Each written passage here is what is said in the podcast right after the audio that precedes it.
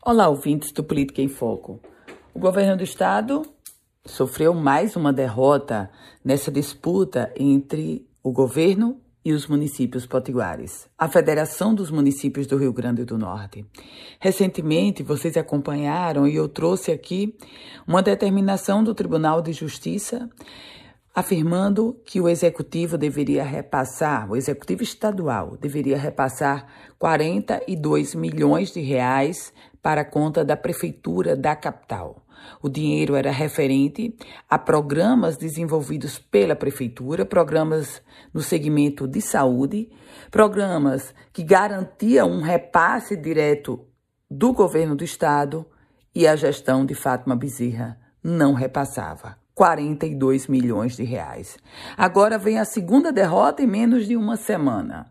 O mesmo Tribunal de Justiça determinou que o Estado do Rio Grande do Norte ele forneça para a Federação dos Municípios Potiguares as informações sobre a arrecadação de IPVA, ICMS e da dívida ativa, ou seja, o detalhamento completo da arrecadação do Estado vai ser enviado sim à Federação dos Municípios do Rio Grande do Norte, a FEMURNE, que por outro lado, agora vai ter subsídio para cobrar ou para reiterar a cobrança que faz ao Executivo Estadual pelos atrasos de repasse e até desconfianças que a FEMURNE tem de que o Estado do Rio Grande do Norte não repassa aos municípios o que lhes é devido.